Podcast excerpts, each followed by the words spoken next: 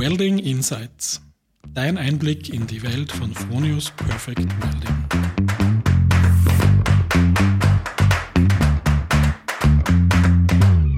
Hallo und herzlich willkommen zu einer neuen Folge von Welding Insights. Mein Name ist Philipp Herzog und die heutige Folge könnte mitunter zu Verwirrungen führen, denn heute trifft sozusagen Philipp auf Philipp.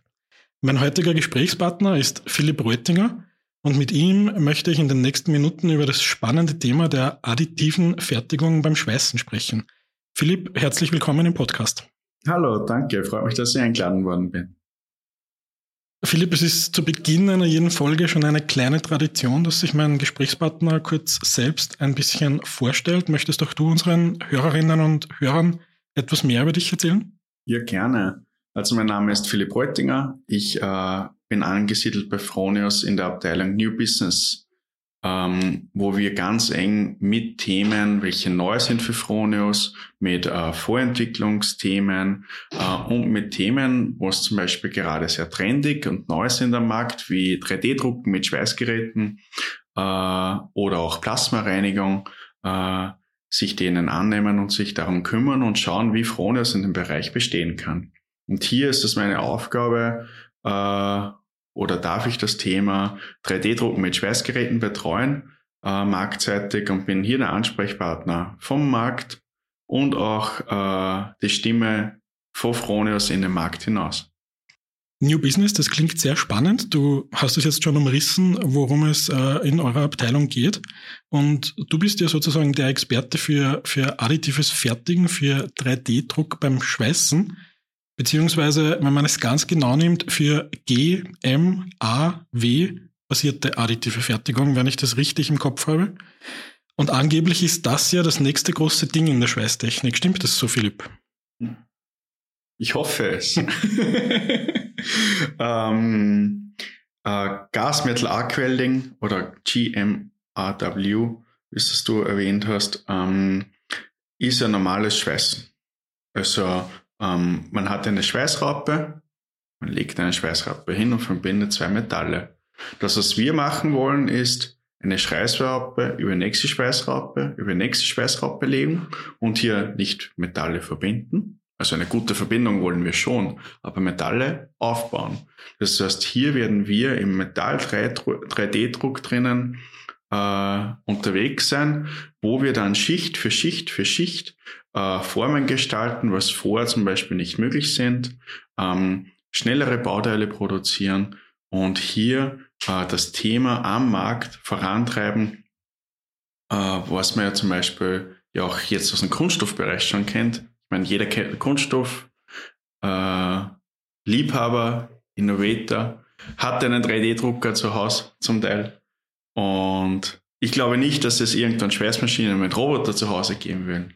Aber wir wollen das ganze Thema so vorantreiben, dass es einfach benutzbar wird und dass hier dann auf die Bedürfnisse, was der Markt braucht, die richtige Technologie, die Produkte vorhanden sind, damit man dann die Bauteile zeitnah und schnell druckt, die man braucht. Ich glaube, ein Faktor, der, um hier erfolgreich zu sein, äh, sehr entscheidend ist, ist ja der Prozess. Und da ist das Stichwort oder die drei Buchstaben CMT. Wofür steht das? Was kann CMT und warum macht CMT das additive Fertigen erst möglich?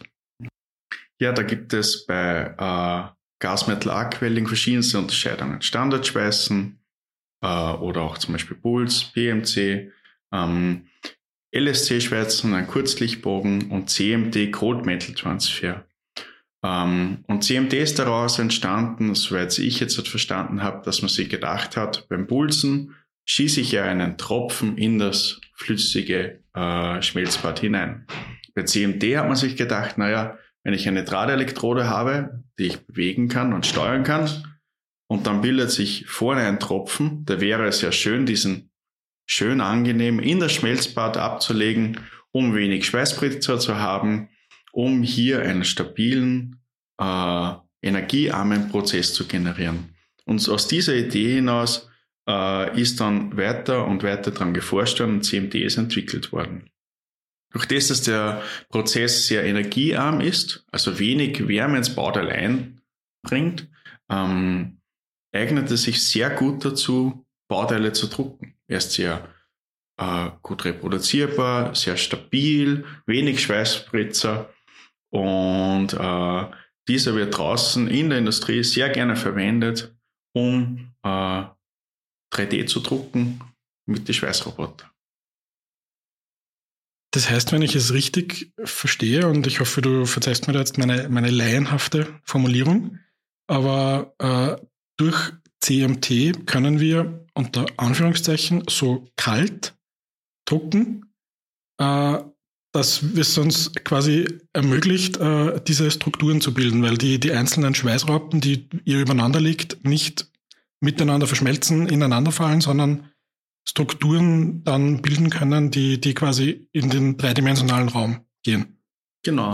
Also wie es das du eh angesprochen habe, gibt es zwei verschiedene Aspekte hier. Der eine ist rein nur die zwei Schichten, Schicht für Schicht miteinander zu verschmelzen. Das heißt, zu kalt dürfen wir auch nicht unterwegs sein, weil dann wird das Thema nicht, ähm, die Schicht nicht mehr aufgeschmolzen. Auf der anderen Seite will ich aber weniger Energie ins Bauteil einbringen, um hier äh, auch keine Wartezeiten zu haben. Man ist immer konfrontiert mit Zwischenlagentemperaturen. Das heißt, Zwischenlagentemperaturen ist, bevor dass ich erneut starte, dass ich äh, wieder eine gewisse Temperatur unter- oder überschritten habe. Das gibt jetzt, kann ein Bauteil auch äh, vorheizen. Und hier haben wir sehr oft den Fall, dass man wartet, dass, eine, äh, dass man unter einer Temperatur ist, wie zum Beispiel 100 Grad, 150 Grad. Es kommt immer sehr auf den Werkstoff darauf an. Und da hilft es, einen sehr kalten Prozess wie CMD zu haben, der was auch eine gute Verbindung während dem Prozess herstellt, von der Schicht zu Schicht, so dass man dann ähm, äh, stabil die Formen generieren kann, die man möchte. Du hast jetzt schon kurz erwähnt den, den äh, Kunststoff 3D-Druck. Der ist mittlerweile, glaube ich, da sind wir uns einig, in der, in der Fertigung sehr etabliert. Da arbeitet man überall damit. Ähm, wenn ich mich aber zurückerinnere, und natürlich geht es da um den, um den Endkunden, um den privaten Gebrauch mehr, aber der 3D-Drucker hat es am Anfang nicht leicht gehabt. Das war ein, ein Nischenprodukt. Der hat sich erst etablieren müssen, hat sich beweisen müssen. Mittlerweile, wie gesagt, ist es äh, gut in den Markt integriert. Wie sieht es denn da mit diesem Metall-3D-Druck aus? Beziehungsweise was sind jetzt die genauen Vorteile von, von dieser Fertigungsmethode? Ja, beim, beim Haushalt selber sind wir derzeit noch nicht daheim, wo es der Kunststoff 3D-Drucker schon hingeschafft hat. Dieser hat einfach auch am Anfang gebraucht mit, ähm, welche Formen kann ich machen, wo kann ich das anwenden. Ich meine, derzeit äh, beim Kunststoff 3D-Druck, wenn eine Firma eine Idee hat, dann wird etwas designt in der CAD drinnen. Das heißt, es wird virtuell ein Bauteil generiert, das gezeichnet.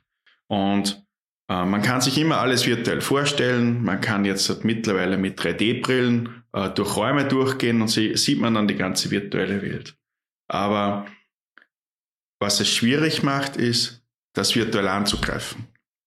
Und hier werden zum Beispiel äh, Kunststoff 3D-Bauteile äh, gedruckt um einfach einmal einen Prototypen in der Hand zu haben, zu schauen, wie funktioniert das Ganze, wie fühlt sich das an, wie kann ich das einbauen. Es muss ja, wie, ähm, oder ganze Bauteil wird mit Kunststoff nachgedruckt und so wird das Ganze einfach einmal simuliert, einmal durchgetagt und einfach einmal geschaut. Es ist ein schneller, einfacher Weg, um ähm, das Thema schnell anzugreifen und zu sehen. Und Dasselbe sehen wir auch beim Metall-3D-Druck. Es gibt zum Beispiel jetzt anfangs wir schweißen rein nur mit einer abschmelzenden Drahtelektrode. Das heißt, wir haben einen Draht, dieser wird abgeschmolzen. Es gibt auch Pulver-3D-Druck, SLM, wo ich im äh, Mikrometer-Bereich, also 10 hoch minus 6 Millimeter äh, Bereich äh, Schicht für Schicht auftrage. Ähm, und äh, hier wird auch ein Bauteil gedruckt und einfach mal schnell das Bauteil herzuziehen, um Prototypen zu machen. Das Thema ist es, wenn ich so fein drucke, dann drucke ich nicht schnell. Da helfen drahtbasierte Elektroden, äh, drahtbasierte Verfahren, wo ich dann äh, relativ schnell und zeitnah ein Bauteil drucken kann und das einfach mal angreifen, einbauen und vielleicht sogar dann einsetzen kann, weil äh, die Normung schläft auch nicht. Es werden auch heutzutage schon äh, 3D gedruckte Bauteile zertifiziert. Das heißt, ich kann dann relativ schnell ein Bauteil, was draußen kaputt wird, wiederherstellen, wenn es stabil läuft. Ich kann relativ schnell ähm, äh, reparieren auch. Wenn ich jetzt das schaffe, dass ich ein Bauteil, irgendetwas bricht ab. Okay, ich habe nichts da. In der Zukunft wäre es ja wunderbar, dieses Bauteil gleich vorher zu reparieren. Und dorthin, das sind solche Gedanken, wo ich dann ähm, das Thema auch seinen Platz finden kann. Zudem kann ich auch neue Geometrien erzeugen, die was vorher überhaupt nicht möglich waren. Das heißt, man äh, erweitert die komplette äh, Werkzeugpalette des Konstrukteurs, der was die Bauteile dann generiert, wo wir zum Beispiel auch aus Fronius äh, jetzt bei einem Projekt mitgearbeitet haben, um ein Bauteil so gut wie möglich Druckflu äh, durchflussoptimiert zu gestalten. Und äh, so sehen wir derzeit die Vorteile, also Reparatur, Prototyping, neue Geometrien, neue Möglichkeiten, ein digitales Lager. Ich kann digital meine Bauteile ablegen, bin ich in der Zukunft. Und äh, wenn ich sie brauche, drücke ich auf den Knopf und ich weiß, es ist innerhalb von einer bestimmten Zeit da. Und das ist eine schöne Version. Ich glaube, ein ganzer Blumenstrauß an potenziellen Vorteilen, die sich bieten durch diese, durch diese Technologie. Du hast jetzt schon gesagt, beim, beim Endkunden, beim Endverbraucher zu Hause im Haushalt gibt es das aktuell noch nicht, aber in der Produktion, in der Industrie. Äh, welche hm, technischen Voraussetzungen muss denn da ein Betrieb mitbringen? Also geht das mit jedem handelsüblichen Schweißgerät? Muss es ein bestimmtes sein? Muss es ein Fronius-Schweißgerät sein? Wie, schaut, wie schauen die Vorgaben aus? Hm. Ja, da tue ich mir jetzt schwer. Ich würde immer ein Fronius nehmen. Aber da habe ich, glaube ich, auch einen kleinen BIOS. ähm, was ich einmal brauche, ist äh, das Schweißgerät selber. Also eine äh, Wärme, also eine Stromquelle oder eine Wärmequelle, was mit ein Draht oder das Pulver aufschmilzt. Es gibt ja zum Beispiel auch Laserverfahren, da fährt der Laser drüber. Oder Plasmaverfahren, da ist der Plasma die Wärmequelle. Das ist irgendetwas, was dein Draht, das Pulver aufschmilzt. Ähm, und die muss hoch sein, weil Metalle schmilzen über 1500 Grad. Also das darf man ja auch nicht vergessen. Äh, zudem dann ein, einen stabilen Prozess. Wir haben zum Beispiel ein Bauteil gedruckt mit 90 Kilogramm. Okay, 90 Kilogramm haben wir ungefähr eine äh, Druckzeit gehabt von 26 Stunden. In die 26 Stunden Druckzeit will ich keinen Fehler. Das heißt, Stabilität des Systems ist sehr wichtig. Das heißt, ich muss schon eine Schweißstromquelle haben, auf die ich mich verlassen kann. Auf der anderen Seite brauche ich etwas, welchen den Schweißbrenner, jetzt in unserem Fall, also da, wo der Draht dann abgeschmolzen wird, äh, auch bewegt. Das heißt, hier brauche ich einen Roboter äh, äh, oder ein Hard Automation System, welcher dann wirklich kontrolliert so den Brenner bewegt, wie er sich bewegen soll. Und zudem brauche ich darüber hinaus noch die Möglichkeit zu verstehen, oder das auch zu programmieren, wie sich der Brenner bewegen soll. Es ist ja, wenn ich einen Roboter habe, muss ich den zum Beispiel händisch schießen oder ich kann auch mit CAM-Systemen und Roboter-Offline-Systemen arbeiten, wo ich dann äh, den Schweißbrenner schon mal simulieren kann und einen Code rausbekomme, den wenn ich dann in das System reinspiele. Das heißt, das sind einmal die grundsätzlichen Sachen, wo ich äh, was ich mal brauche, um wegzustarten. Und da darf man nicht vergessen, ein, ein, Programm kann über 20, 30, 50, 100.000 Teachpunkte haben. Kommt darauf an, wie groß es ist. Das heißt, hier mit der Hand zu programmieren ist möglich, aber auch natürlich sehr aufwendig. Und dann kann ich einmal drucken. Ich habe meinen Roboter, meine Schweißstromquelle, ich habe meinen Brenner, ich habe meinen Draht, mein Gas, was ich noch brauche für den Schweißprozess und dann drucke ich weg. Ja, super. Woher weiß ich dann, ob das Bauteil passt oder nicht passt, ob es stabil läuft oder nicht passt? Da brauche ich dann ein System, was mich unterstützt, zu sehen, ob es funktioniert oder nicht. Das heißt, derzeit ein Schweißer mit sehr viel Expertise, der hört das, ob das funktioniert oder nicht, ist ein stabiler Lichtbogen oder nicht. Die sind so geschult und so getrimmt. Es ist immer ganz witzig, wenn der Kollege dann neben mir steht und sagt, ui, da war was. und ich schaue ihn dann an, aha. und aber hier hat er meistens recht. Das heißt, hier sind die Leute, Schweißen hat etwas mit Fühlen, mit Hören zu tun. Und das ist dann schon etwas, wo die Kollegen sehr viel Know-how und sehr viel Erfahrung brauchen. Und äh, was ich als Anwender gerne haben würde, wäre ein System, was mir gleich sagt, hey, da war etwas, schau noch mal hin. Oder auch gleich eingreift. Also ähm, nicht nur ein Feedback gibt, sondern das Feedback gleich verarbeitet. Das heißt, während dem Aufbau äh, ein Überwachungssystem. Und hinten nach habe ich jetzt mein Bauteil fertig. Ja. Die meisten Industrien wollen dann auch immer einen Report. Das heißt, die Dokumentierung des Systems ist auch noch einmal entscheidend. Weil das fertige Bauteil ja durch die Welt zu verkaufen, ohne dass ich eine Doku habe, kann man vielleicht machen, aber zum Empfehlen ist es sicher nicht. Und das gehört einfach mal grundsätzlich dazu, äh, um ein System zu haben und das in die Industrie einzusetzen. Also vom Startwecker, von der Bahnplanung bis über den stabilen Prozess, bis über dem, was das Ganze alles bewegt, ein Roboter und die Überwachung während des Aufbaus und zum Schluss auch die Dokumentation, was mir auch Gewissheit gibt, dass alles funktioniert hat. Und auch wenn jemand sagt, hey, ihr habt einen Fehler gemacht, kann ich sagen, nein, haben wir nicht. Die Doku sagt, es passt so.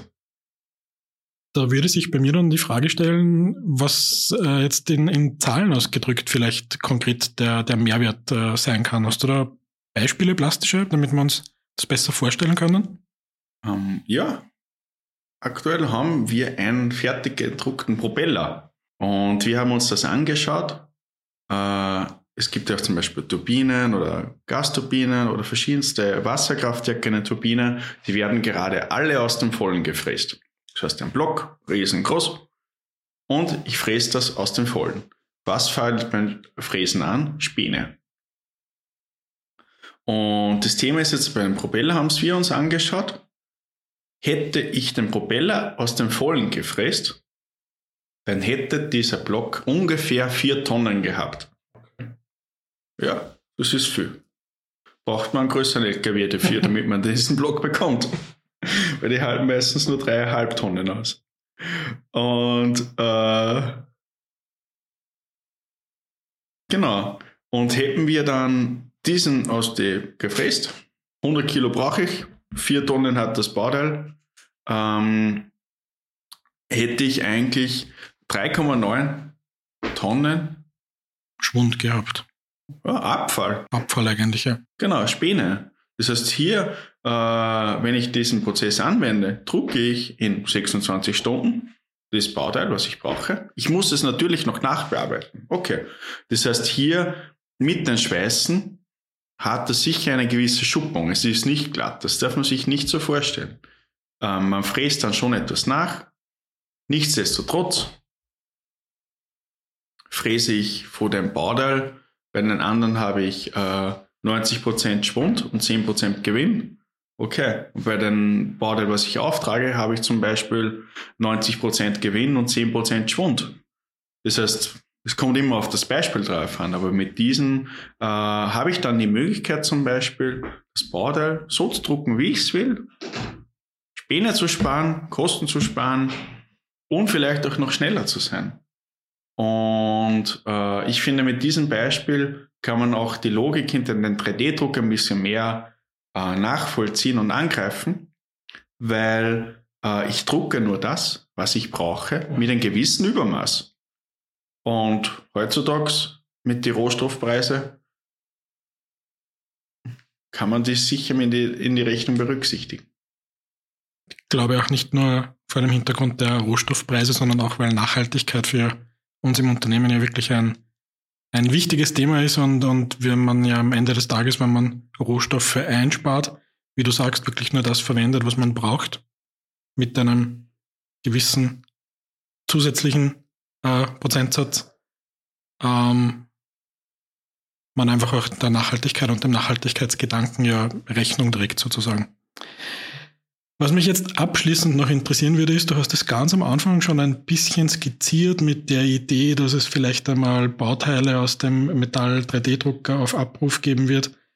Wo soll die Reise hingehen? Was ist in, in naher oder auch ferner Zukunft geplant? Wie, wie wird sich das additive Fertigen von Fronius entwickeln? Kannst du da überhaupt schon was verraten? Hm. Das ist eine gute Frage. Ja, wir waren ja gerade auf der Form Next in Frankfurt und haben äh, in unserem äh, CWCS-Zelle, also unseren Schweißroboterzelle, die neuen Schweißparameter vorgestellt. Oder nicht Parameter, Entschuldigung, die neuen Schweißfeatures, vier Editive. Das heißt, wir haben ja gerade als Fronius äh, neue AM-Features, die Weiterentwicklung basierend auf den CMD-Prozess. Das heißt, es ist noch immer CMD, nur hier speziell angepasst für additives Fertigen auf den Markt gebracht, um das ganze System noch stabiler, robuster, äh, reproduzierbarer äh, zu machen. Auf der anderen Seite mit den Features, was wir gemacht haben, kann ich auch die Übertragbarkeit steuern. Das heißt, ich habe eine Anlage, und ich will auf einer anderen Anlage genau dasselbe schweißen. Ist jetzt ein Engineering-Aufwand nötig gewesen bevor? Mit diesen Features bin ich noch schneller bei der Inbetriebnahme. Ich kann das Bauteil noch schneller übertragen. Das heißt, das ist etwas, was wir jetzt sehr kurzfristig gemacht haben.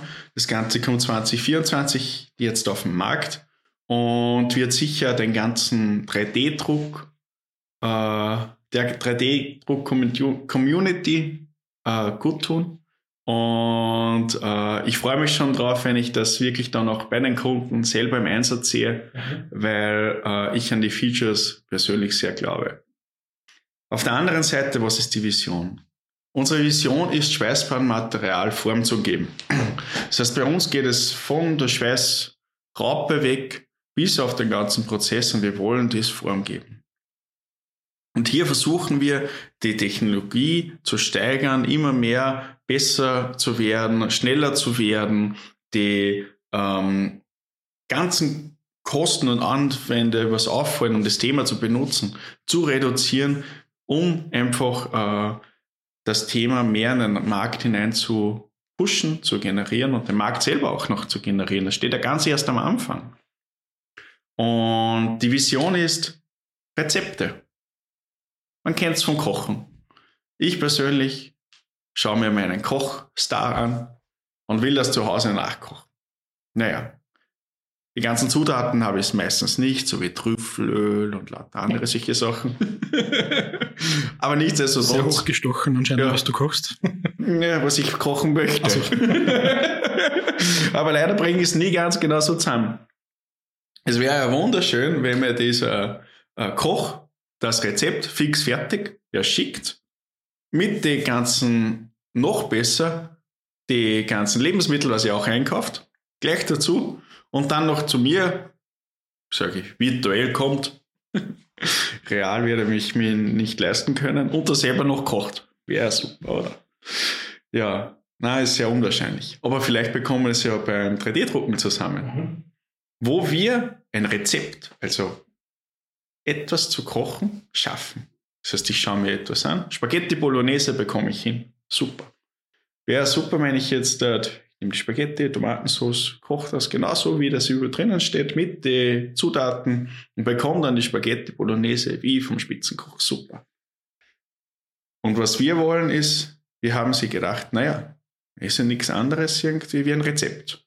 Das heißt, ich habe meine Schweißbahn, ich habe meinen Schweißdraht, ich habe meine Wartezeiten, ich habe meine Kühlung, ich habe alles, was es braucht, um ein Bauteil zu generieren.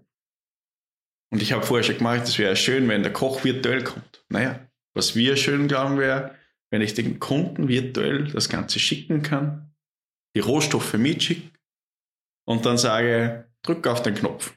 Und genau da wollen wir hin. Ein digitales Lager, äh, digital Bauteil verschicken, sodass er relativ einfach nachschweißen kann, sodass wir ihm relativ schnell das Ganze alles zur Verfügung stellen können und äh, noch einfacher, schneller produzieren können. Das heißt, das ist so unser für den Kunden, mit den Kunden, ähm, wo ja auch unser Leitspruch Unleash Your Welding Potential, welchen wir gerade haben, äh, auch sehr gut dazu passt, weil wir ja die kompletten Schweißmöglichkeiten des Kunden erhöhen möchten.